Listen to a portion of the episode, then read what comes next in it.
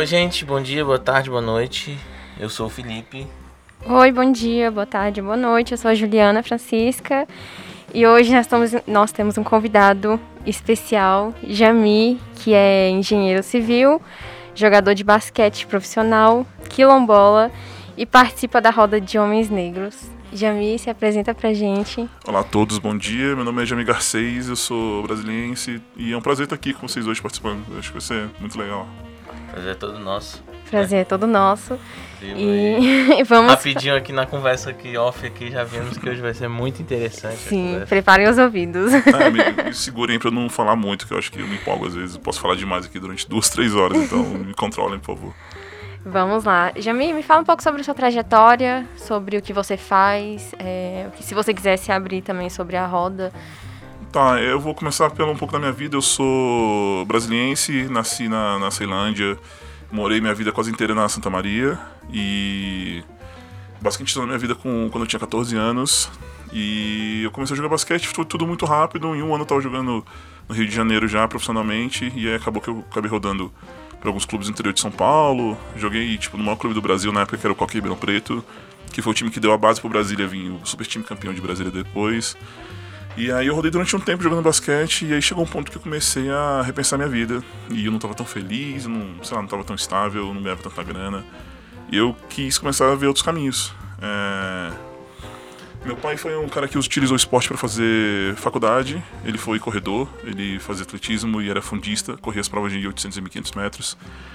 E aí eu vi que isso poderia ser uma opção de eu conseguir uma bolsa na faculdade e, e continuar jogando basquete. E voltar para Brasília para fazer isso.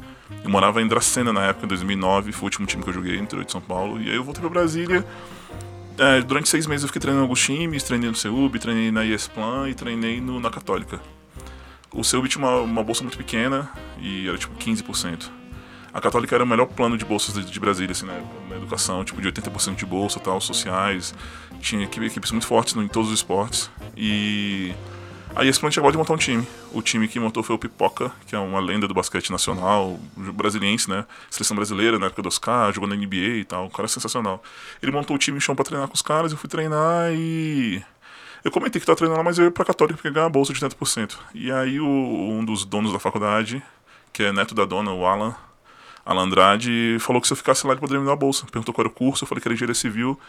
E acabou que ele conseguiu uma bolsa para mim, 100%, e eu fui para lá. No fim das contas era tudo muito mais prático, porque o lance do, do atleta universitário em Brasília é o lance de você treinar depois das aulas, então a gente treinava de 10 a meia-noite e meia, mais ou menos. Eu sou da Santa Maria e morando em Taguatinga, na, e jogando em Taguatinga na época Católica, era muito ruim para voltar para casa.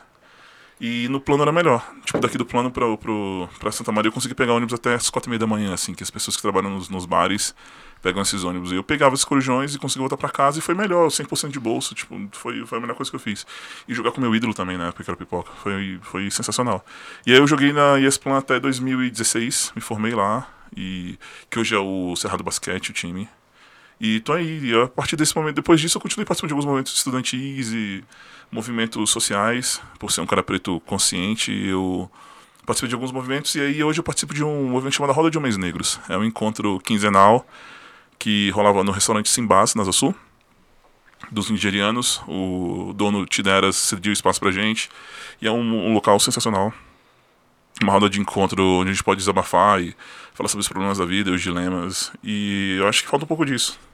Na sociedade, acho que vende muito essa imagem de que os homens têm que ser extremamente fortes e não chorarem. E isso é extremamente problemático, no fim das contas. Porque a gente tem uma gerações de homens com várias dores sem curar e refletindo de outras formas na sociedade. E a roda me ajuda muito a ser um homem melhor, acho, de alguma forma.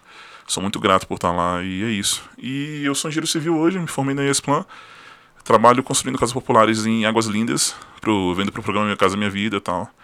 E essa é a minha vida. Eu sou quilombola também. Eu sou, assim, não sou exatamente quilombola, eu tenho ascendência quilombola. Meu pai nasceu no quilombo, ele é o verdadeiro quilombola. E eu sou a segunda geração, né? Sou a geração de nasceu na cidade e tal. Mas no fim das contas, eu descendo da linhagem, eu continuo sendo. E é isso. Acho que esse é um, é um pouco de mim aí. Uou. assim, é, é, e assim, você contando, né? Eu queria saber mais, assim, por exemplo, é... Também por curiosidade, como é que você, você disse que participa do movimento e tal? Você sempre teve essa. Você, você disse que seu pai era quilombola, né? Uhum. Então você te, sempre teve essa criação já voltada para essa questão social? Ou isso foi despertada depois da sua adolescência e tal? Então, acho que ela teve um momento muito doloroso. Acho que é o que acontece na vida de todos os negros, na verdade. Porque você se descobre negro a partir de alguns preconceitos, assim. É, é muito complexo. Porque você acha que você é uma pessoa normal e aí do nada você passa por uma situação racista, essa coisa extremamente dolorosa. E aí você percebe que o mundo não é legal, que o mundo não é igual para todo mundo, sabe? Você percebe que as pessoas vão te julgar através da sua cor. E o que aconteceu comigo foi isso. É, eu já tinha vivido algumas situações na escola, alguma coisa assim, sobre meu cabelo, meu, meu nariz, meu... Mas eu achei que era ok, tipo zoeira da escola. Quando eu tinha. Hum, 18 anos, 19 anos. Eu jogava em Dracena, pela primeira vez que eu joguei lá. Eu fui fazer um teste, na verdade, pra ver se eu ficava no time. Eu fiquei tipo uns 5 dias lá treinando. Passei no teste, voltei em Brasília para pegar minhas coisas e ficar de vez. E aí nessa volta eu pegava um ônibus que era Prudente Brasília. E pararam o nosso ônibus num posto policial. E o ônibus que eu tava, né, ônibus de linha normal, e aí eu tava na poltrona 45, última poltrona do ônibus, e o policial falou: os homens, por favor, identidade para cima. E eu falei: ah, normal abordagem. Ele só foi na minha poltrona, sacou? E me abordou e. Cadê suas malas? Revistou todas as minhas malas embaixo da poltrona, lixeira, banheiro, do lado e saiu sem falar nada. E eu me senti extremamente constrangido. Tipo, tinha 19 anos e, tipo, é uma situação constrangedora. Tipo, eu tô na última poltrona do ônibus, tá todo mundo virado para trás, olhando para mim. E eu fiquei meio sem entender ali, um misto de emoções, sabe? Eu não sabia lidar com isso ainda. Eu saí do ônibus e perguntei pro policial, velho, por que, que você me atende? Por que, que você me abordou? Só me abordou. Ah, porque teve uma denúncia anônima do, do, do ônibus, disseram que tinha um cara negro, alto, com roupas largas, com a bolsa e tal, e a gente suspeita que é uma rota de drogas. As drogas vão do Mato Grosso do Sul nossa. Paraguai, Mato Grosso do Sul, e esse ônibus vem do Mato Grosso do Sul e vai pra Brasília. Então a gente achou que você era suspeito. E falou assim, tipo, ok. E tipo, foi tudo muito. Isso ele falou em, sei lá, em 30 segundos. No mesmo momento tava o motorista buzinando pra mim pra entrar no ônibus. Eu entrei com aquele mix de emoção, tipo, véi, sério, eu tô sendo confundido com um traficante. E eu entrei no ônibus com os olhos marejados ali. Eu sentei e comecei a chorar, tipo, porque eu não sabia lidar com aquilo, sabe? Foi um mix de emoções muito duro, assim. Eu falei, caramba, velho, não acredito, tipo, eu sou um atleta, sabe? Tipo, eu não sou. não sou um traficante, velho. E eu lembro que alguém me consolou assim no ônibus e falou: não, as pessoas são preconceituosas mesmo. E eu lembro que eu não dormi, tipo, uma viagem longa, de 18 horas. Eu voltei pra, pra cá, tipo, caramba, por que, que isso aconteceu? E aí nesse dia, eu, quando eu voltei, eu conversei com meu pai, a gente teve uma conversa muito profunda. Ele falou sobre as coisas que ele tinha vivido e como o mundo era racista. Eu já tinha identificado algumas coisas, assim, tipo. É eu, eu, eu, tive, eu tive condições, eu sou periférico, mas eu tive uma condição legal, sacou? Eu não fui um cara pobre que passou fome, nada. Eu tive muitas condições. Eu tive um pai que fez faculdade, uma mãe que sempre estava presente, me ajudou muito, minha mãe trabalhando sempre, técnico de enfermagem. Então eu tive condições, eu sou um cara privilegiado no fim das contas. E eu percebi algumas coisas, tipo assim, eu morava numa casa legal, sobrado na Santa Maria, as pessoas, ah, o que, que esse negão faz? Ele vende drogas, tipo. Aí eu é. não entendi que isso era racismo. Depois de muito tempo eu entendi que isso era racismo. Sim. E aí meu pai me contou de várias situações e falou, velho, no fim das contas, você tem que saber que você tem que ficar vivo, sacou? Isso vai acontecer na sua vida o tempo inteiro. Você não pode reagir mal. Se você reagir mal a uma situação dessa, você desse tamanho, tipo, você vai tomar um tiro. Eu não falei aqui, eu sou de basquete, mas eu tenho 2,5 metros de altura, sacou? Então é intimidador em qualquer momento, assim, na minha vida. Pra qualquer pessoa. Mesmo um policial armado, eu sei que ele se sente intimidado. Eu já percebi isso em algumas abordagens. Uhum. E ele falou isso pra mim, tipo, velho, você tem que se manter vivo. Você não pode ficar dando sorte pro azar de você discutir com o policial e ele te dá um tiro e falou, oh, fiquei com medo dele. Eu falei, aí foi um papo muito profundo, duro, né? Mas a partir daquele momento eu comecei a reparar melhor no mundo, assim, como é que as pessoas me tratavam. Morar nessa cidade foi importante porque era uma cidade de 60 mil habitantes, Dracena. E eu percebi como a cidade era racista com a gente de alguma forma. As pessoas gostavam da gente como jogadores de basquete, as pessoas paravam a gente na rua e tal, mas. Mas por serem celebridades, não por. É, tipo assim, tipo assim, não, vários caras negros no meu time de várias cidades diferentes. Eu de Brasília, um de Jundiaí, Belo Horizonte. Mas, por exemplo, os caras da cidade odiavam a gente. Porque uhum. a gente era muito diferente, sabe? Tipo, a gente atraía outras meninas e tal, porque a gente, pô, uns caras pretos falando diferente, de outros estados, outros lugares. Mas os caras morriam pela gente, assim, eles não gostavam da gente nenhum. E, tipo, depois eu percebi que era um pouco de racismo também, de alguma forma, sabe? A gente teve uma acusação de, de que nossa casa era uma boca de fumo, porque tinha um fluxo muito intenso. Tipo assim, fluxo intenso é porque tipo, moravam 11 caras juntos e todos os caras tinham ritmos diferentes. E na padaria, não sei o que, as pessoas falaram que era o entre o tempo inteiro. Tipo, é. Aí você vai começando a perceber que na vida essas coisinhas são racismo, sabe? Uhum. E aí foi mesmo por aí, minha consciência vem daí, mais ou menos. Não, que você falou aí que, tipo assim, você teve uma, né, uma boa, uma boa, assim, estrutura familiar. Né? E assim, é interessante que você falou, ah, as pessoas acham que a gente é traficante. Engraçado que assim, você tá. Você, assim, qualquer comunidade, assim. Pô, uma pessoa normal, assim, branca, igual a gente, eu e a Ju. Tudo bem, entendi. Ah, é, a gente uhum. Agora... comprou, comprou um carro, comprou uma casa, beleza, é normal. Agora você pega uma pessoa negra ela comprou um carro, porra, tá vendendo droga. Exatamente, Entendeu? eu É muito. Já começa daí já. Não, e tem os estereótipos também, por exemplo, é... Todo respeito aos humanos que trabalham com isso, que são seguranças. Mas na minha cabeça, eu nunca, nunca curti. E eu fui entender isso só depois de muito tempo que eu conversei com um amigo meu, um ex-jogador do Brasil, inclusive, Márcio Cipriano, que tem um programa muito legal chamado Black Coach, que ele é um coach ele é, que é ligado mais para pessoas negras, sabe? E eu falei, mano, eu não consigo achar legal esse rolê de trabalho de segurança, me incomoda. Aí eu falei, Jamie, porque pra você é muito pouco, né? Porque às vezes um segurança, tipo, ele é um cara preto que tá lá e ele é intimidador. E as pessoas, ele só tá lá porque ele é intimidador, sacou? E na sua cabeça eu sei que você sabe que é muito pouco, só que você quer fazer outras coisas. Aí eu falei, mano, acho que é isso mesmo. Eu fui entender depois. E aí, vários locais, locais que eu chego, as pessoas, ah, Jamie, o que, que você faz? Aí antes de eu responder, ou as pessoas imaginam que eu seja professor de educação física, quando do basquete eu acho ok, tipo, ah, eu sou um cara alto, pá.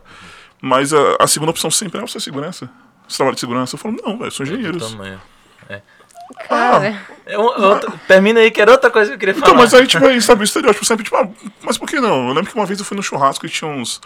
Uns. Era um amigo de um amigo, tinha uns agentes penitenciários. Eles comentaram, ah, mas você não faz uns trampos de segurança? Eu falei, não, eu sou engenheiro e tal, trabalho com isso, faço umas casinhas e tal. Eles, ah, mas você podia fazer uns trampos de segurança, sabe? Tipo, me incomoda esse estereótipo, sabe? De que eu, eu tenho que é ter uma formado, vida né? limitada só, e tipo, de. Assim, com todo respeito aos caras que são segurança, mas, tipo assim, eu só posso ser segurança ou no máximo ser professor de educação física. Tipo, eu não posso ser mais do que isso, sacou? Uhum. Isso me incomoda um pouco do, do estereótipo, assim, sabe?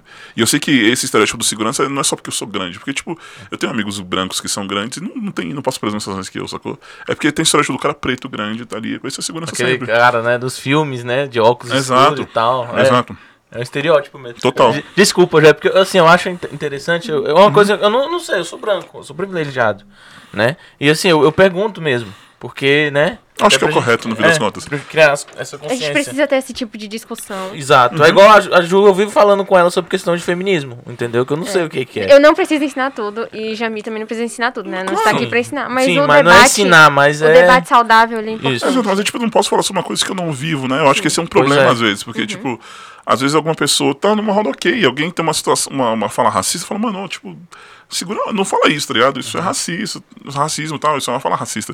E as pessoas, tipo, mano, ficou extremamente ofendidas e querem me ensinar sobre o que que é racismo. Aí, tipo, isso eu já acho complicado, sacou? Porque, tipo, mano, eu vivo isso todo, todo dia, tipo, é a mesma coisa eu falar com a Ju, tipo, ah, Ju, ter cólica é bobeira, sacou? Tipo, Né? mano, é exagero das mulheres É, ter cólica. feminismo é eu nunca tive cólica na vida, eu não tenho útero pra ter cólica todo mês, sacou? Entendeu. Tipo, eu não posso dar opinião sobre as coisas que eu não vivo, sacou? É verdade. Ah, toma, toma anticoncepcional, acaba com o seu sistema, né? Exato. Pô. Assim, o que eu queria. Aquela só que você falou, é engenheiro, né? E Uhum. tal, você fez engenharia por causa de bolsa. E assim, eu queria saber, porque justamente engenharia assim, é um dos cursos mais elitizados que tem no Brasil. Total. Acho que eu colocaria ali junto com medicina e. Direito. Odontologia também, direito, odontologia. Porque não, é um Odonto, curso acessível. acho que odonto nem tanto, mas é medicina e direito, né? Uhum. Assim, é um dos cursos mais elitizados do Brasil. Com É curiosidade, como é que foi esse processo assim pra você, entendeu? Pra escolher engenharia civil? Não, não pra escolher, mas tipo, pra O viver ali dentro dentro. da- da o processo dentro da Ah, faculdade, a faculdade, assim. a faculdade foi. Assim, eu fazia uma faculdade particular, né? Eu fiz na ESPLAN. E eu, eu, eu passei por algumas situações engraçadas, por exemplo, eu estagiei no DENIT nos últimos anos da minha faculdade. E a outra estagiária que estagiava comigo, ela estudava de manhã na UDF. E a gente percebia como o perfil era diferente dos alunos da manhã na UDF e da noite na ESPLAN. Os, os, os alunos que estudavam comigo geralmente eram caras mais velhos, todos na minha idade ou mais velhos, poucas pessoas jovens, assim, tipo de 20, 18, 19 anos. E eram caras que, tipo, tinham ralado a vida inteira, tinham conseguido um empreguinho melhor agora, eles conseguiam pagar a faculdade naquele momento, sabe? Tirava dinheiro de tudo, assim, até de, sei lá, de comer, talvez, melhor em casa, pra poder pagar a faculdade. E era o sonho, assim, né? O É, total. tinha aquele sonho caras que foram, é, sei lá, caras que trabalhavam com construção civil, tipo, mestre de obra, trabalhei, estudei com vários mestres de obra, sabe? E aí, a minha, essa minha amiga da, da- do estágio, ela era totalmente diferente o perfil dela, sabe, de manhã. Todo mundo era da idade dela, tipo, 19 anos, 20, 21, e todo mundo tinha carro, todo mundo tinha escolhido fazer aquele curso, não tinha ninguém mais velho fazendo o curso de manhã, sabe? Isso aí foi, foi ok. Assim, durante a faculdade é um curso que você tem que se dedicar muito, eu acho que as pessoas colocam muito o lance de que você tem que ter um dom pra números e tal. Tipo assim, eu sempre tive uma facilidade com números, com matemática e física. Mas é dedicação. Acho que tudo é dedicação, sabe? Você faz muitas vezes de exercício, muito, muitas coisas o tempo inteiro. Então, se você se dedica, acho que você consegue bem. Não é fácil, não é fácil. Mas tem coisas que eu vou reparando. Por exemplo, você falou sobre ser uma, uma, uma profissão que não tem muitas pessoas pretas. Eu acho que durante a faculdade eu tive três professores pretos. Um deles, inclusive, eu trabalhei com o Lindenite depois, o Galileu, que é um cara sensacional, assim, tipo, o cara tem um doutorado em estruturas, que é uma das, das áreas mais difíceis da engenharia. E o cara ganhou o melhor doutorado do ano, sabe? Tipo, o cara era sensacional, mas, tipo, pouquíssimos professores pretos. Sim. E isso é meio chato às vezes, assim, tipo, poucos médicos pretos. Acho que eu conheci três médicos Acho pretos na minha vi, vida. Pra ser bem sincero com vocês. Tinha uns três médicos negros na minha vida que eu conheci hoje tal. Engenheiros negros até que se formaram alguns comigo, mas, tipo, muito poucos. Eu lembro que teve uma, uma turma que eu tive oito pessoas negras na minha sala. Tipo, foi recorde, com certeza foi recorde, assim, de eu- de eu de eu reparar. Eu sempre. Eu acho que. Esse meu amigo Marcio Prano, ele falou uma coisa, que depois que você se torna um cara consciente, você parece que tem um radar na sua cabeça pra várias coisas. Primeiro pra você evitar os constrangimentos, de estar sempre alerta pra não... Sei lá, eu, eu consigo identificar muito bem hoje quando alguém tá me seguindo no mercado, quando tem alguma coisa desse sentido. E, mano, esse lance de você chegar nos locais e reparar, tipo, ah, quantas pessoas pretas? Eu tô num restaurante melhorzinho, tipo, quantas pessoas pretas consumindo, quantas pessoas pretas servindo, sacou? Você começa a ter um radar maior pra isso. Então meu radar tava sempre ativo pra eu começar a reparar, mano, quantos alunos pretos na minha turma esse semestre? Nessa, nessa matéria, sacou? Quantos professores pretos esse semestre eu vou ter, tipo? Isso era muito complexo, assim. E aí eu vi que não tinha, sacou? É, realmente, muito poucos. Muito poucos. A situação que a É. gente já conversou aquela vez, que a gente tava. Eu tava na comissão, na sala de comissão, e tinha um negro Uhum. na sala que era que tava servindo a água e o café. Geralmente, na, né, no Congresso Nacional, não Uhum. se vê deputados ou deputadas negras. E quando se tem em uma sala fechada discutindo projetos importantes, são quem está servindo, geralmente é a pessoa negra. Sempre. Então, e a gente vê também no, né, na- TV, é, você vê, raros. por, por exemplo, hoje, Hoje CPI da pandemia. Quantos, deputa- quantos senadores negros tem na comissão? Não, quantos Quantas- senadores negros existem? É. Exato. Já começa aí, Quantas mulheres? 81. Tem uma mulher Não, a mas é- cada rodada. Exato. E aí, você vai ver na televisão, você tá assistindo, tem lá o cara negro servindo. E o- uma coisa que eu percebi é que só teve um dos depoentes até hoje que agradeceu ele por servir a água. Foi- uma foi pessoa. maravilhosa. Uma pessoa. Não, não então, vai. tipo assim, Uhum. Vou falar de crushes aqui agora, não. Não, é complicado, porque aí a gente fala sobre isso e tá tendo a CPI, a gente teve mensalões, vários casos de escândalos políticos e. Assim, se a gente for parar pra ver o estereótipo do ladrão, a gente teve o lance do, do jacarezinho, 25 pessoas mortas tal, vários problemas.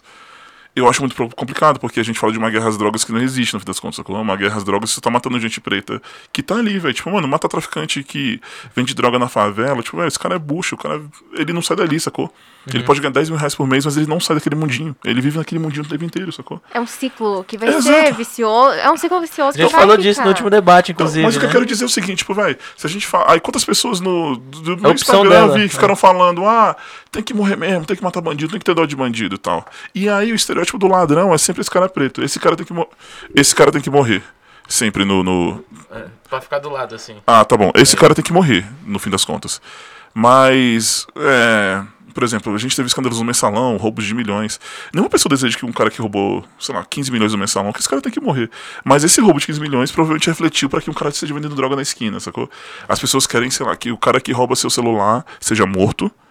Mas a pessoa que causou tudo isso, que roubou 20 milhões, 50 milhões, sacou o dinheiro da merenda hoje é hospital. Que criou essa que estrutura, criou essa né? estrutura, esse cara, tipo assim, nunca é citado como um cara que. Pra, assim, que você tem esse ódio pra que esse cara morra. Inclusive, eu sacou? quero que vire presidente. Exato, exato. Aí, tipo, é- esse é, esse é um problema, sabe? Tipo, a gente não tem políticos. A gente não tem políticos negros, no fim das contas, que os políticos roubam pra caramba no nosso país, mas no fim das contas, quem que tá fazendo. O, assim, os, os maus da história no Brasil são sempre, tipo, os negros, sacou? A gente não tem pessoas pretas na política. é, a maioria dos, dos. Acho que 96% dos, dos deputados, senadores, dos políticos em geral, são empresários, né? E aí a gente não é pessoas pretas, no fim das contas, sacou? E aí, tipo, eu vejo. As pessoas me questionam, ah, Jamie, o que, que você é? Você, assim, se fosse polarizar, com certeza eu sou da esquerda, sacou? Mas se fosse colocar, depois de uma análise mais profunda, é. Eu não sei se eu sou exatamente esquerda, sacou? Porque eu vejo a esquerda fazer exatamente o que a direita faz. Tipo, os pretos foram esquecidos durante três anos. Aí no quarto ano, que é o ano de eleição, eu vejo vários movimentos, inclusive do PT, do PSOL. Eu, vou, assim, ninguém é santo no fim das contas.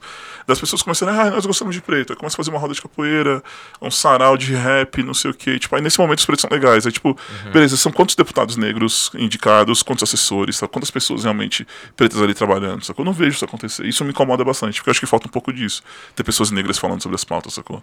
Mulheres negras, homens negros. Isso é muito importante. Não tem, no fim das contas. É aquela coisa lá do. Não sei se você viu- vocês viram no ano passado um meme nas eleições dos Estados Unidos, Uhum. né? Que tinha um avião republicano enviando bomba e e um avião democrata enviando bomba, só que todo coloridinho. Com as florzinhas. É, Black Exato. Lives Matter, entendeu? Exato, é, exato. por aí, né? Exatamente, eu vejo isso muito na política brasileira também. Tipo, é, a gente fala que a, po- a política é muito branca e no fim das contas você vai ver os partidos de esquerda continuam na mesma linha dos partidos de direita. São caras que tiveram privilégios pra caramba e estão lá fazendo política, mas, tipo, velho. A gente não tá colocando pessoas pretas de verdade, sabe? É, eu quero ver mais isso, com pessoas que vivem as coisas que eu vivo, sabe? Sim. Que melhorem o nosso ambiente. Tipo, a gente teve um. É, assim, sei lá, a gente tem quantos parques em Brasília, sacou? A gente tem um parque. Um dos maiores parques em área urbana do mundo, que é o Parque da Cidade. Mano, mano a gente tá numa metrópole gigante. Quantos parques tem nas periferias de Brasília, sacou? Na Ceilândia, na Santa Maria, na Samambaia, o que for, tipo. Quantos parques a gente tem? Quantas estruturas a gente tem? Eu ando pelo Asa Sul e eu vejo várias quadras vazias, inteironas, com tudo, com aro, com, com com gol, tudo bonitinho, as grades bonitinhas, e tipo, ninguém usa, sacou? E aí nas quebradas que realmente é necessário. É sucateado, né? Quantas tem, sacou? Sim. E é sucateado que as pessoas usam, sacou? Sim, Falta manutenção. Exato, exato. Eu acho que falta um pouco disso, assim, sabe? De Brasília acho que tem um- esse problema gigante de centralização demais das coisas. Por exemplo, a gente tem o Elefante Branco, que é o nosso estádio de um bilhão de, de, de reais. E aí ficou aí, sem uso, sacou? Inútil. E aí vai ter um plano pra investir 500 milhões pra infraestrutura do estádio, sacou? Pro... Tipo, sério, tipo, a gente precisa disso mesmo, sacou? Todo respeito, mas pra jogar a gama brasiliense, entendeu? Não, mas não é só isso. Tipo assim, vai colocar uma estrutura gigante de restaurante, sabe? De cinema, teatro, num local que já tem tudo, sacou? A gente tá em Brasília, no plano piloto, sacou? Você tem o Park Ou, Shop, é. do, não, o Park Shop não, você tem o Brasília Shop atrás, do outro lado você tem o Parque Brasil. Pra que É, você o shopping dele, o? Conjunto Nacional, a gente tem mil coisas do lado, sabe? É. A gente não precisa de um plano de 500 milhões pra cá, pro centro de Brasília, velho. A gente precisa, tipo, descentralizar o poder, eu acho, sabe? Os investimentos aqui. Falta muito na quebrada aí, sabe? Tipo, um centro cultural de verdade, é, escolas técnicas. Eu acho que escolas técnicas no DF iam ser sensacionais se todas as quebradas tivessem escolas técnicas. Eu sou da Santa Maria, e a Santa Maria. Eu, hoje eu moro na Ceilândia, né? Mas eu cresci na Santa Maria. Santa Maria é é a cidade mais próxima do DF do Polo JK, que é o nosso polo industrial. E a Santa Maria não tem, não tem uma escola técnica. Eu acho que seria assim, extremamente importante isso. Porque é mão de obra qualificada. Que no fim das contas, é, as indústrias não usam. Assim, é, é preciso de ensino superior, mas as pessoas com ensino técnico são muito importantes. A gente não tem isso, sabe? A gente acha que a única escola técnica pública é a ETB de Itaguatinga. A gente Tem não uma tem. Outra. Saúde em Planaltina também. Mas é pouco. É isso. Uma, né? assim, Pô, uma. uma- em, em dois nortes É. diferentes, Taguatinga e Planaltina. né? Exato. Exato. Pra tanta gente, Ceilândia é um dos maiores. mas, É. Não, é engraçado falar isso, desculpa, Ju, Uhum. é porque o assunto tá muito bom. E assim, ó, o que eu tô achando mais interessante é porque a gente, no último episódio, fez uma ponte pra isso. A gente. Não sei se você chegou Não, a não ouvir. escutei ainda. A gente recebeu aqui o professor Carlos, que ele faz um projeto social em, em Planaltina, né? Num bairro muito carente lá em Planaltina. E ele abordou todas, abordou todas essas questões de como às vezes a pessoa, a criança, cercada por esse ambiente violento, cercada por essa questão, ela não tem opção, então ela acaba entrando pro tráfico. Total. Né? E justamente por ele inclusive foi coordenador daquele projeto Esporte à Meia-Noite, Uhum. né? Ele foi um dos coordenadores lá em Planaltina na época. E assim, ele explicava toda essa questão e assim, como o projeto deveria acolher não apenas de forma ah, a pessoa ir no determinado horário pro esporte e depois voltar para casa. Não, era você acolher, fazer uma estrutura para a família, criar um curso técnico para a mãe, criar um curso técnico para os irmãos, entendeu? E falta muito isso mesmo de que, de que você tá falando assim. Falta criar essa estrutura para poder, né, criar esse desenvolvimento, para poder dar emprego, para poder, enfim, né, gerar renda. Mas enfim, Brasil é triste. Eu acho que, tipo, a gente fala sobre igualdade, as pessoas falam que é, tipo, sei lá, eu, eu sou um cara que tive condições, assim, não posso, não posso reclamar da minha vida. Mas, por exemplo, eu, eu- Racionais, marcante na vida de qualquer moleque periférico ou negro do Brasil. E aí tem umas racionais que eles falam sobre o Guina, que era um cara muito sagaz, que tinha tudo pra ser um CEO de alguma empresa. O Mano Brown fala sobre isso na música. E eu percebo, olhando pra quebrada, quantos caras eu conheci, assim, sabe, com muito potencial pra chegar com espírito de liderança, sabe, com, com pensamento rápido pra resolver as coisas. Mas esses caras nunca têm a chance, sacou? De fazer nada, tipo, eles ficam ali, assim. E aí as pessoas falam, ah, mas eu batalhei, eu fui fazer faculdade, eu estudei, tipo, as pessoas têm mais condições, as pessoas brancas. Ah, eu fiz doutorado, mas tipo, velho, você teve oportunidade, sacou? As pessoas às vezes não têm oportunidade, as pessoas falam muito do rolê de querer, não é só querer, É a sacou? meritocracia que fala. Não existe, né? Pelo amor. né? Sim. Não, não tem A gente condição. não existe isso no Brasil, não dá pra gente falar de meritocracia no Brasil, gente. A gente começou com um país com escravidão gigante durante muitos anos. O que, que a gente fez pra igualar as pessoas até hoje, sacou? Desde que a escravidão acabou? Nada, sacou? Nada. Sim, uma coisa que eu tava reparando nessa questão do, de arborização, de parques, e, enfim, é, cultura, é, pessoas da, da periferia, eu de Sobradinho, Felipe de Planaltina e você de Santa Maria, a gente não tem a- é, um lugar, exemplo, um museu para ir nessas cidades. A gente não tem um é, sei lá, um- uma exposição como o CCBB Sim. ou algum lugar assim parecido nesses lugares. E aí o que eu tava é, esses dias conversando com um amigo é, sobre isso, de a gente ter que se deslocar da- do lugar onde a gente tá, exemplo, Sobradinho, para vir pro plano para ter um tipo de cultura. Ou se a gente não se deslocar, a gente não tem esse tipo de acesso. E não é só querer, tipo, ah, hoje eu vou no Museu Nacional passear. É tipo, você achar que aquele lugar também é, faz parte de você, que você também pode entrar. Exato, acho que você pensa em Porque, porque muita gente ainda nunca entrou nesses lugares. Eu fui entrar no Congresso Nacional adolescente. Eu nunca achei que eu podia entrar. Eu achava que eu não 19 podia entrar. Era, era, eu achava que era uma instituição fechada e que eu não poderia entrar. Museu, é, Museu Nacional, CCBB, eu fui conhecer velha já, sabe? É, E pode- aí, pra- pode nesses lugares, assim, quando você começa a pensar que não tem arborização, não tem parque, não tem lugar de diversão, não tem lazer, também não tem lugar. é, tem cultura, obviamente, porque tem, tem rodas de hip hop, tem em Sobradinho, tem várias.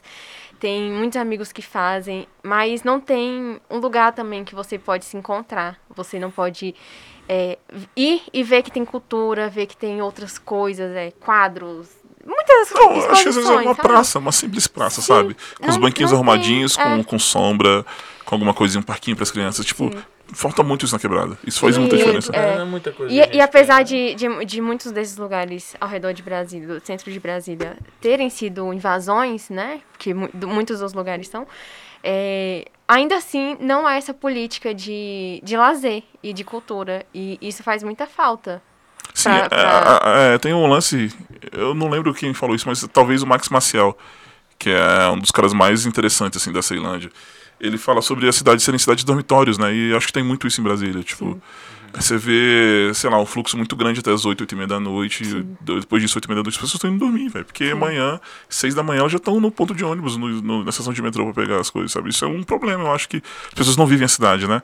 Eu acho que agora tá um pouco mais descentralizado, mas no fim das contas, tipo, você tem que sair da sua cidade pra ir ao shopping, por exemplo, assim, sabe? Todo mundo sai da Ceilândia pra vir no Parque Shopping, é, da Santa Maria pra vir no Parque Shopping, no, no, no Pátio Brasil, assim. Isso eu acho isso muito estranho às vezes, sacou? Porque, tipo, por exemplo, eu trabalho em Águas Lindas e uma das coisas que eu reparei que eu achei interessante. O dinheiro que eu levo daqui pro DF pra lá pra construir, o dinheiro fica lá. Porque as pessoas que constroem lá são, são todos de lá, meus pedreiros e, o- e os, e os serventes. E aí o dinheiro que eu levo pra lá fica lá, não sai de lá, porque lá tem um shopping, lá tem tudo. Mas aqui em Brasília isso não acontece, sabe? As pessoas vêm pra. trabalham em Brasília, ganham dinheiro aqui, moram na Santa Maria, mas elas vêm gastar o dinheiro no plano sempre, sabe? Tipo, eu acho isso meio estranho às vezes, assim. O rolê de não melhorar a sua comunidade, sabe? Eu queria ver um pouco mais disso também nas periferias. Eu queria perguntar, é, já que você é jogador de basquete profissional, Ex, qual... né? Ex-jogador. Ex-jogador. É, ex-jogador, pode ser. qual é o impacto que isso traz pra você? Por exemplo, se tivesse quadras perto da sua casa de, de basquete, ou esse tipo de, é, de, de rolê, assim. Então, eu acho que assim, é um pouco mais do que só ter a quadra. Por exemplo, eu comecei. Um eu- incentivo também, É, né? eu falei pra Ju mais cedo, antes da gente começar em off, que eu, eu comecei no programa do, do, do GDF chamado CID, que era o Centro de Inici- Iniciação Desportiva, que tinha em todas as, as, as, as periferias do DF. Acho que hoje não tem em todos os lugares, todos os lugares, mas tem vários locais ainda. Tipo, em Taguatinga tem um professor que eu conheço, o professor Márcio, Márcio Cabecinha, pros mais íntimos. Ele tem um programa muito legal no CID, de basquete, com os caras. Os moleques são, tipo, campeões. é, é, do torneio escolar durante vários anos seguidos, vão pros brasileiros. É muito legal. E falta um pouco disso assim, tem uma quadra, beleza, mas se você tiver um professor pra ensinar, sabe? Pra, tipo, pra ocupar a cabeça do moleque, velho. Só isso que o moleque precisa. Ocupar sua cabeça, sabe? Pro, pro moleque e pra menina também. Tipo, pra não ficar fazendo bobeira na rua. Tipo, eu acho que é complicado, porque a gente vende uma imagem de que você só vai ser alguém se você tiver dinheiro, sabe? Você só vai ser alguém. Tanto que a gente vê isso refletindo no funk, no rap, várias vezes. De que você comprou tal carro, você tá com um tênis de mil reais, sei lá, você tá comprando um um uísque de 1.500 reais, alguma coisa assim. E aí os moleques crescem escutando isso e se sentem mal por, por, por, por serem pobres. E, no- Tem muita essa falácia no Brasil, né? De que não existe preconceito racial. O preconceito aqui no Brasil é com pobre e tal. Existe com racial, mas existe com pobre também, com certeza. E aí o moleque vê na esquina um traficante com as roupas caras, as camisetas, as bermudas de mil reais, o tênis de mil reais tal. E o cara paga lanche pra todo mundo. As mulheres da, da, da quebrada se sentem atraídas por esse cara. Esse moleque vê o pai dele, sei lá, vigilante, que trabalha todo dia e ganha mil reais pra eles comerem o básico do básico, sei lá, três refeições no dia, aquele cafezinho com leite ali com pão, arroz, feijão e carne, arroz, feijão e carne. E aí ele vê o cara do lado dele na esquina, tipo, vai esbanjando, sacou? Tipo, ele não quer ser o pai dele, sacou? Ele quer ser esse cara. E eu acho que falta um pouco da gente instruir melhor esses moleques, sabe? Observação quando o pai tá em casa, né? É, Importante. exato. Quando o moleque tem um pai presente é um privilégio Pois gigante, é. assim, mas geralmente é essa mãe, sabe? Que trabalha o dia inteiro, é diarista, faz mil corres aí pra tentar. Que é o, é é- acho que é a imagem da família periférica, né? As pessoas não. Sim. Tipo, é essa imagem da mãe solteira que cria os filhos, e daqui a pouco tem. Ela é avó solteira, é bisavó solteira, É porque a ciclo. neta dela também, tá? Isso é, é um ciclo é, muito ruim, assim, nessas comunidades, né? É triste. Sim. É, vamos falar um pouquinho sobre. é, puxar isso tudo também pro lado político, porque Uhum. acho importante. Muito importante. É, deixa eu pegar aqui a pauta. Podem com- falar. A gente tá falando sobre. Se a gente for falar política, a gente falou de CPI, do Covid Covid. É, a maioria, das- não sei se vocês viram um dado que saiu sobre a, a grande parte das pessoas que morreram durante a pandemia são pessoas negras e tipo de profissões que não tiveram é, muito acesso, tipo motoristas de ônibus, né? Diaristas. A primeira pessoa a morrer no Brasil é uma diarista. A gente não- acho que não lembro desse dado. isso, é. Um casal que estava fora do Brasil veio pra cá, ficou, se contaminou. A diarista ficou trabalhando com eles, contaminou e morreu, sacou? Tipo, primeira Pois é. pessoa a morrer de Covid no Brasil é uma diarista, velho. É meio É o, chocante. é o reflexo do, do que acontece hoje, porque você falar para as pessoas, é, né? Ah, as pessoas estão morrendo de Covid, mas já todo mundo morrendo de Covid. Mas tem pessoas que não tem nem como lavar a mão dentro de casa. Tem Ter uma máscara, nem- comprar a é, máscara não Tem uma correta. máscara, sabe? O mínimo. E o Estado também não está preocupado em oferecer isso para as pessoas. É, se você não tiver a máscara, Não, assim. se vira, é. sabe? Que- não, que vocês estavam falando essa questão, tipo assim, em, a- a- em Brasília a gente pode ver esse corte. No começo da pandemia, os maiores casos estavam concentrados aqui, às vezes ao norte. Depois de um tempo, os casos estão concentrados nas periferias. Ceilândia, principalmente. Ceilândia. Uma coisa, um dado importante, eu sou da Ceilândia. É, eu acho que você fazer quarentena, poder ficar em casa, é um privilégio gigante. Muito. Sim, Porque nossa. meus vizinhos, velho, não tiveram quarentena. Eles todos trabalharam todos os dias normal, de se levantando às seis, chegando às sete da noite em casa. Todos eles, todos eles. E assim, eles só pararam quando eles pegaram Covid. Aí ficaram em casa 10, 15 dias até se recuperar. E aí tipo, a gente vê o plano de vacinação. As primeiras pessoas a ter a oportunidade de, de tomar vacina são as pessoas que de alguma forma tiveram acesso ao curso superior. Nutricionistas, é, enfermeiros, Psicólogo. é, psicólogos, sabe? Tipo, sei lá, pessoas que nem estavam Não trabalhando. faz sentido pra mim isso. É, e aí, tipo assim, motoristas de ônibus que estavam trabalhando, cobradores, estavam trabalhando todos os dias na linha de Gari. frente. Gari, Gari. tipo, mano, sei lá, quantas pessoas um motorista de ônibus coisa todo dia, sei lá, 3 mil pessoas. Esse E, cara não é. teve acesso à vacina até agora, né? Tá tendo, a gente tá tendo problemas com isso, tipo. É, Tá tendo é, um- é, manifestação, inclusive, esses, nesses dias, essa semana, por exemplo, teve manifestação de Gari. Uhum. E também teve um, um protesto de, de cobradores e motoristas. Eles estavam fazendo passeata em várias tivemos cidades. paralisações já aqui no Sim. DF, né? É Porque eles precisam da vacina. Por isso que assim, eu não julgo as pessoas assim que estavam com medo. Eu julgo quem planta isso na cabeça deles. Entendeu? Mas eu não julgo o meu vizinho, por exemplo, né? Que fala, pô, eu não quero parar, eu tô com medo. Se, se eu parar, eu perder meu emprego. Mas é, Entendeu? é, exi- é, é, é uma consequência que ele vai ter. se Exato, entendeu? Eu não julgo o cara que tá com medo, de, de- que não quer parar. Pô, ele fala, o cara vai lá e posta até no Facebook, eu não vou parar. Entendeu? Porque assim, mas eu entendo ele. Uhum. Porque ele não tem essa consciência que talvez a gente, talvez a gente tenha, né? Não tô me colocando melhor que Mas ele. é diferente quando, por exemplo, o Bolsonaro fala, ah, Exato. eu, eu falei para as pessoas irem pra rua, eu não mandei ninguém ficar em casa. E- e É por- diferente, Isso, por- por sabe? isso que eu falo, eu julgo quem planta isso na cabeça deles. Exato. Porque isso é a responsabilidade de quem tá formando opinião, entendeu? Uhum. Não apenas não vou falar, eu acho que já tô cansado de tanto criticar as questões Uhum. de governo e tal. Mas assim, não vou criticar ele necessariamente, mas essa crítica é esse pessoal que é formador de opinião. Seja um presidente, seja um, influenciador digital, que teve muito que, que falou, ah, não pode parar. Pô, o cara, pra que, que o cara tá falando isso? Mas ele é privilegiado, né? Ele tá no É, apartamento exato. dele de boa, recebendo. Sei lá, gente, gente, não é de boa você ficar pedindo iFood ou qualquer aplicativo de comida Pois todos é. os dias. Não é barato fazer isso? As pessoas não têm dinheiro pra fazer isso. E pra mim o problema é, tipo assim, como é que você vai explicar pra essa pessoa que tá pegando ônibus todo dia lotado, literalmente lotado? Sei lá, não existe distanciamento. O distanciamento é de 5 centímetros de uma pessoa pra outra. E como é que você explica pra essa pessoa que ela não pode sair pra tomar uma cerveja no final de semana, sendo que ela passou a semana inteira Pois é. dentro do ônibus, ralando, trabalhando? Tipo, não tem... como é que você vai falar que aquilo não tá errado, sacou? É complicado demais. Aí também tem aquela a problemática, né? O, o. Qual é aquele hotel do Rio de Janeiro aqui? Copacabana. Copacabana Copacabana Palace. Palace. Que tava lotado, entupido de gente, é, e a polícia não parou, mas logo ali do lado, na, numa, numa favela ali perto, a polícia entrou e acabou com uma festa, um baile funk que estava tendo. E as pessoas questionaram, ah, mas por que. É, o Belo foi preso, né? Teve essa, essa discussão. História. O, o pagodeiro Belo foi preso porque tava cantando na favela. O Jonga Sim, também foi questionadíssimo sim. por isso. E aí, tipo, o Gustavo Lima, Ludmilla e outros cantores estavam cantando Copacabana Palace e não aconteceu nada, sabe? Não, Sim. é, a gente volta até essa questão do jacarezinho, né? Que eu, que eu, eu acabei não falando. Uhum. Né? Lá na, na, na, na favela o pessoal entra atirando. Sim. Agora, por que que quando pega alguma apreensão de tráfico de droga no aeroporto ninguém atira? Não, tipo assim, a, a Né? mídia também, vamos colocar, tipo assim. É, um cara é pego com 50 gramas de maconha na Ceilândia, é o traficante, não sei o que, papá. O cara é pego com 20 quilos de cocaína na Asa Norte, o estudante de direito, papapá. Isso é muito complicado. É, eu lembro que, acho que 2014 ou 13, eu posso estar enganado, a Caeses fez um estudo sobre a quantidade de, de cocaína por metro cúbico de água no- no- nas águas do DF. E os locais que tiveram mais, mais quantidade de cocaína foram Asa Sul, Asa Norte e Lago Sul Lago Norte. E aí, assim, eu, eu por jogar basquete, acho que eu transitei muito em dois mundos muito grandes, assim. Eu sou um moleque periférico, Santa Maria, Ceilândia e tal, mas eu convivi com caras que tinham muitas condições aqui no plano, jogando basquete com eles, eu tinha que inventar o plano pra jogar. E, assim, eu vi muito mais droga aqui no plano do que lá na Santa Maria, sabe? Muito mais caras que usavam drogas, drogas pesadas até, sabe? E aí esse estigma de que é ok, sacou? E aí, tipo, mano, é, eu convivi com caras que nunca tomaram uma abordagem policial na vida, sabe, brancos, e tipo, caras pretos que eu já perdi, eu já perdi as contas, eu não sei quantas abordagens policiais eu já tomei na minha vida, sabe? E é um pouco disso, assim, tipo, é essa imagem que você passa o tempo inteiro. Tipo, a gente teve problema lá na cidade ocidental, acho que duas semanas atrás, do rapaz que estava fazendo os vídeos de bicicleta. E ele foi, teve uma abordagem extremamente truculenta da polícia. E as pessoas levantaram a questão, não, que ele tem que respeitar a polícia. Eu falo, tipo, velho, o que, que esse moleque tá fazendo de errado? Tipo, de ele tá andando de bicicleta. no parque, lá aqui na frente do lago, né, da cidade ocidental. Tipo, esse cara tava levantando suspeita sobre o quê, sacou? É um cara andando de bicicleta, fazendo manobra de bicicleta.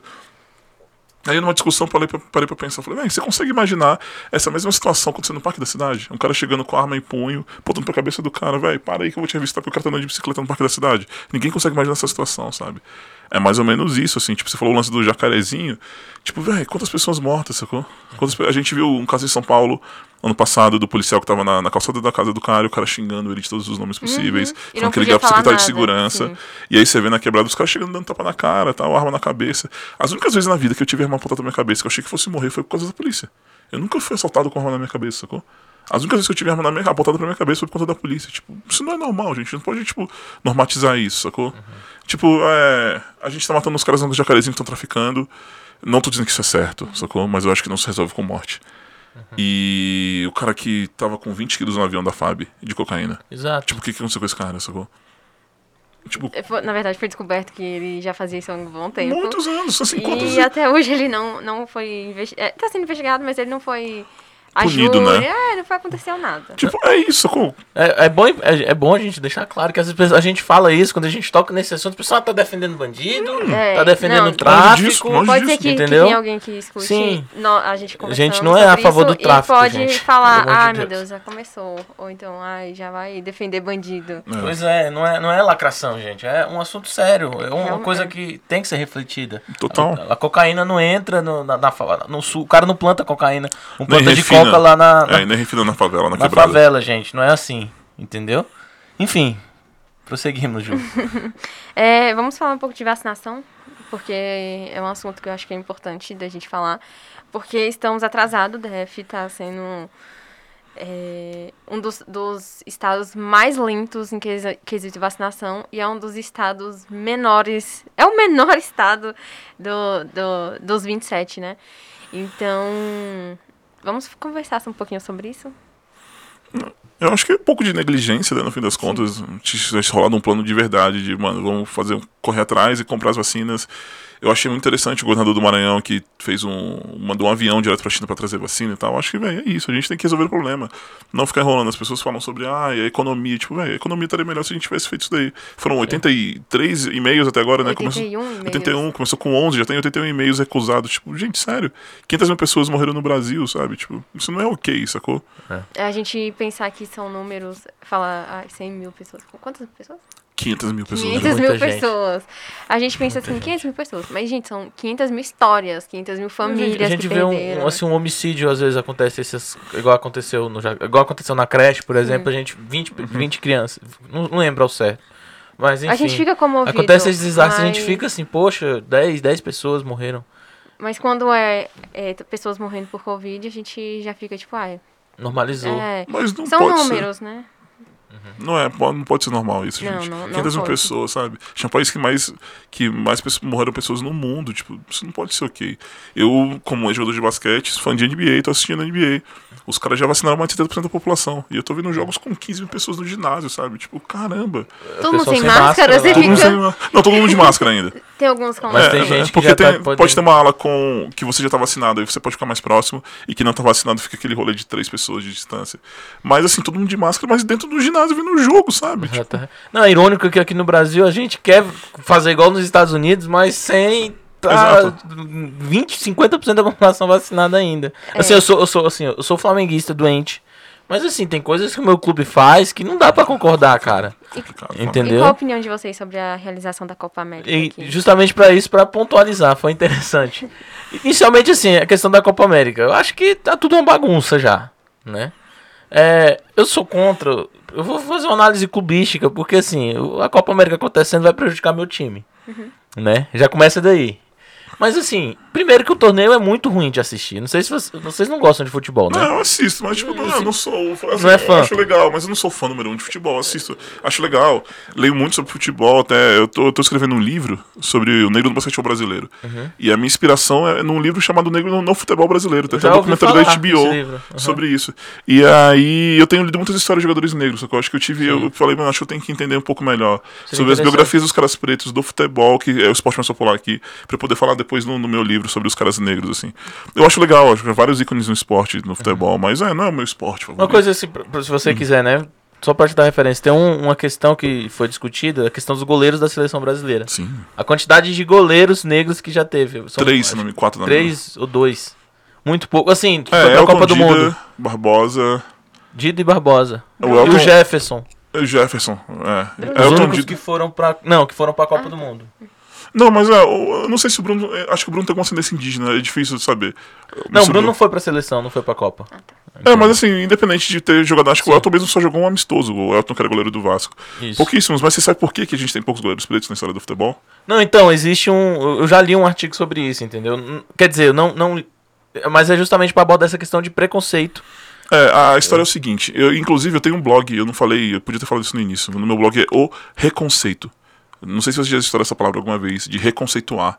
Eu acho que é uma palavra que está muito presente na vida de todas as pessoas pretas, porque tipo, as pessoas me olham às vezes em algum local, imaginam uma coisa sobre mim, eu abro a boca e conto a minha história, as pessoas, nossa, totalmente diferente do que eu imaginava. Então eu acho que eu tô reconceitando as pessoas. O nome do meu blog é O Reconceito. E aí eu escrevi sobre o Barbosa. Inclusive é o meu último texto, eu acho. Que eu escrevi tem um tempo que eu não tô escrevendo. É... Coisa da pandemia, às vezes eu não tô com cabeça. Mas o lance é o seguinte: Copa de 50 no Brasil, construíram o Maracanã. E a gente tinha uma seleção muito forte. Falava-se o tempo inteiro, era um- muito do alto político, do que a gente tá vendo agora, a Copa América no Brasil. É pão e circo. Isso rola em todas as culturas do mundo. 2014 sacou? era isso Nos Estados também, né? Unidos rola isso, na China rola isso, pão e circo, sacou? Você tem uma nação muito forte nos esportes, mostra que você é uma nação boa, tá tudo bem, sacou? Então, é, fizeram o Maracanã, a seleção muito forte, os caras, velho, a gente fez o Maracanã pra vocês ganharem o torneio, só que a gente vai ser campeão do mundo. Os caras perderam pro Uruguai, velho. Uhum. 2x1 pro Uruguai. E a culpa caiu no Barbosa. Barbosa falhou, talvez, no Uhum. gol. A culpa caiu nele. Desde então, a gente não tem um histórico de goleiros na seleção, porque as pessoas dizem que goleiros pretos não, não passam confiança, porque um goleiro preto falhou.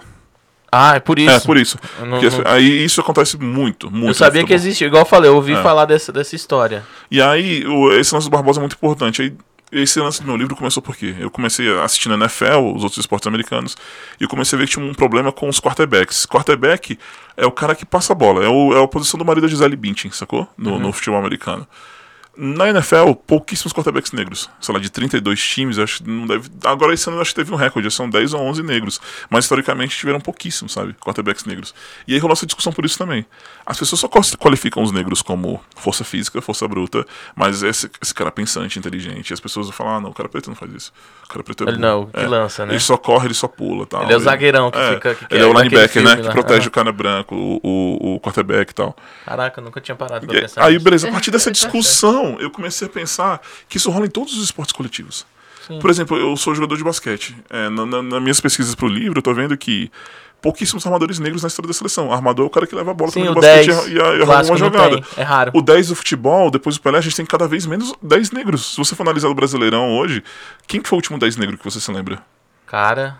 Da seleção, acho que o, é o Neymar joga de 10, mas pra mim o Neymar é 11. O Neymar é né? 11, não é? Ele tá É. começando a, a ser puxado agora, mas não tem. Assim. Neymar Teve é o 11. Ronaldinho, né? É, o O. Ronaldinho era um gênio, assim. Ele tinha que fazer muito pra poder. pra poder ser esse cara, ele teve que fazer muito, né? Exato, aí tipo, beleza, aí você analisa no basquete na seleção brasileira, em, sei lá, 70 anos de seleção brasileira já. A gente teve nove armadores negros. Nove, tipo, muito pouco. Inclusive na seleção agora a gente tem dois, que é o, o Jorginho do São Paulo, na verdade do Franca, e o Iago do Flamengo. É, no vôlei. Beleza, uma seleção de vôlei muito embranquecida, na minha opinião, também, poucos negros, e os negros só jogam nessas posições de, de muita força física. Ou são ponteiros ou são centrais. Onde você é muito alto ou você é muito, é, muito forte pra saltar. O Líbero, né? Que é o Serginho. É, mas o Serginho só de líbero. Quantos líberos negros a gente viu até hoje? Quantos levantadores negros você lembra na história do vôlei? Um levantador preto. A gente tem um cara. questionamentos muito A gente tem um agora o Fernando Chacopa, que é um cara. Tipo eu, assim, mais misturado, tá? Eu nem sei se considera negro, mas na minha opinião ele é negro. E aí, tipo, na seleção feminina a gente teve a Fofão, que foi uma levantadora negra, campeã olímpica, mas se você viu o histórico da Fofão, Fofão passou por várias provações.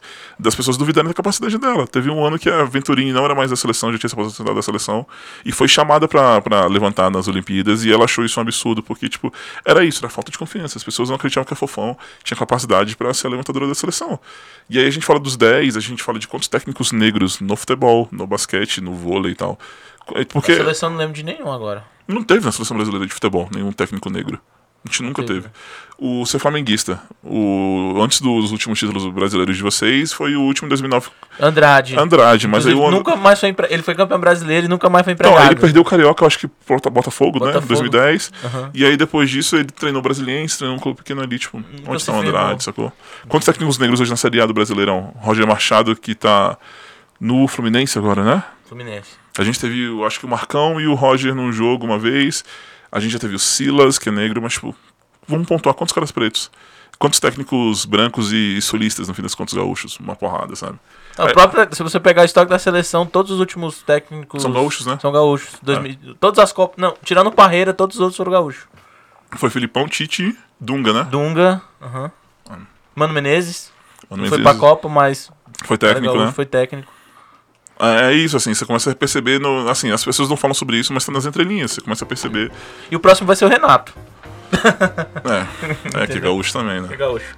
Enfim. Gente, muito bom. incrível, cara, passa rápido, é uma muito pena. Eu falei que eu podia falar três horas aqui e você que me podar, porque eu vou falar muito. Não, mas foi ótimo, imagina. Gente, incrível. Eu aprendi muito, muito com você hoje, Jami, sério. E a gente vai continuar conversando aqui no off, gente. Não, com certeza. Se vocês quiserem me chamar pra parte 2 aí, 3, eu, tipo, Ah, mas com certeza. Vai ter o Já tô me convidando já, mas foi mal aí. Não, você Não, vai Eu achei vir. muito legal. Você Então. vai, vai Tá- vir, tá com certeza. convidadíssimo.